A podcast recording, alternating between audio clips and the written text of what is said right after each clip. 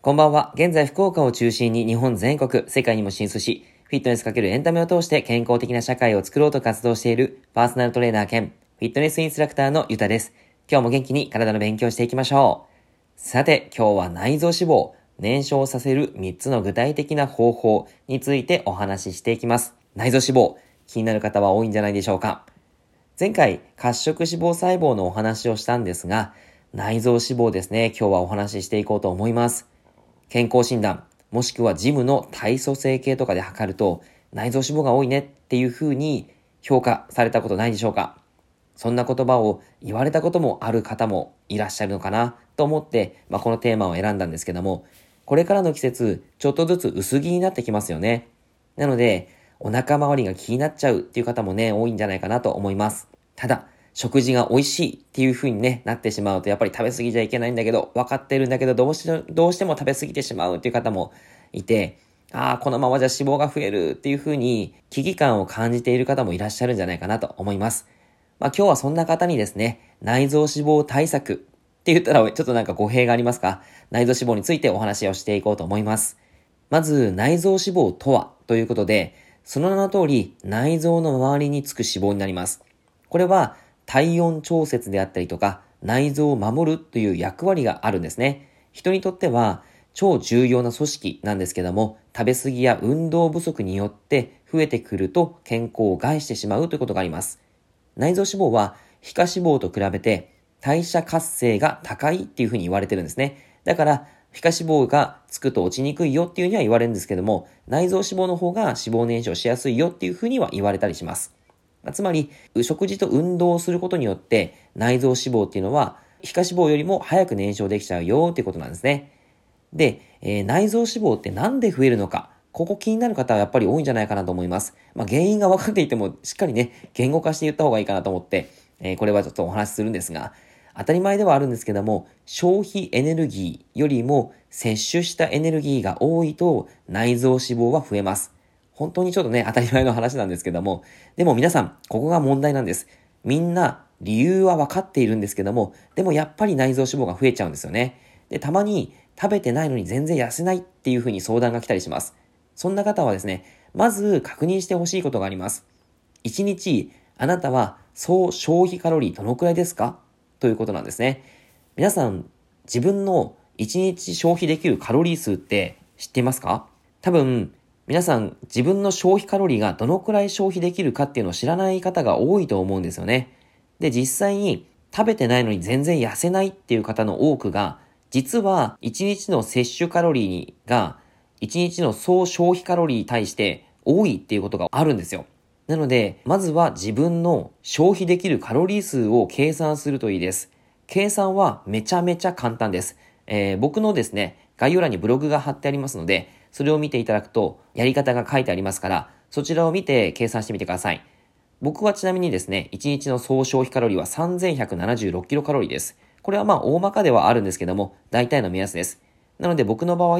この3176キロカロリーから上回れば太りますし、下回れば痩せていくというような、まあ、シンプルな計算方法にはなります。内臓脂肪が増える原因は、やっぱりこの数値よりも食べていること、あとはどんな食品を食べているか、そこによってやっぱり変わってくるんですね。適切な量を適切な分だけ食べていたら、あんまり内臓脂肪が増えるってことはないわけです。じゃあ、内臓脂肪ってこのまま増えてしまうとどうなるかっていうと、ちょっと怖い話をしますが、高血圧とか、高脂血症、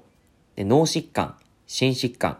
腎臓や肝臓への負担などなど、なってからでは遅いことがたくさんあります。たくさんの病気になってしまうってことですね。さらに、加齢につれて、徐々に代謝も下がっていくので、どんどん脂肪燃焼しにくい体になってしまいます。そうなる前に改善していきたいですよね。まあ、ただ、今、年齢が高齢の方、例えば60歳、70歳の方でも、もちろん脂肪燃焼する体を作っていけるので、全然遅いってことはないです。大切なのはやっぱり食事ですね。あとはまあ、運動にはなるんですけども、まずはやっぱり食事の部分です。内臓脂肪を燃焼させるために、脂肪燃焼しやすい状態を作るための食事をするということです。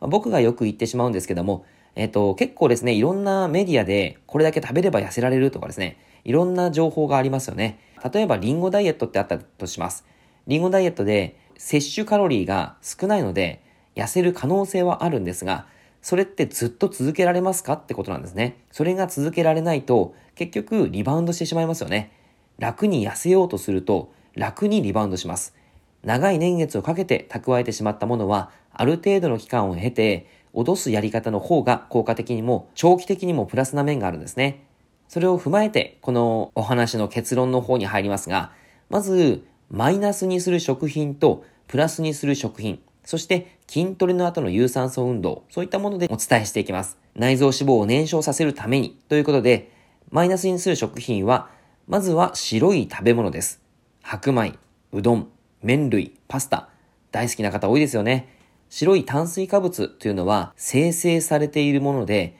栄養素がだいぶ抜けているんですね。なので、あまり取りすぎない方がいいです。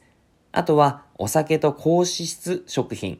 ビールと唐揚げ、ビールと天ぷら、ハイボールとフライボードポテトとかですね、そういったものもありますし、お菓子全般、こういったものはマイナスにしなければいけない食品です。えーっていう感じになりますけど、やっぱりこれが内臓脂肪の元にはなっちゃうんですよね。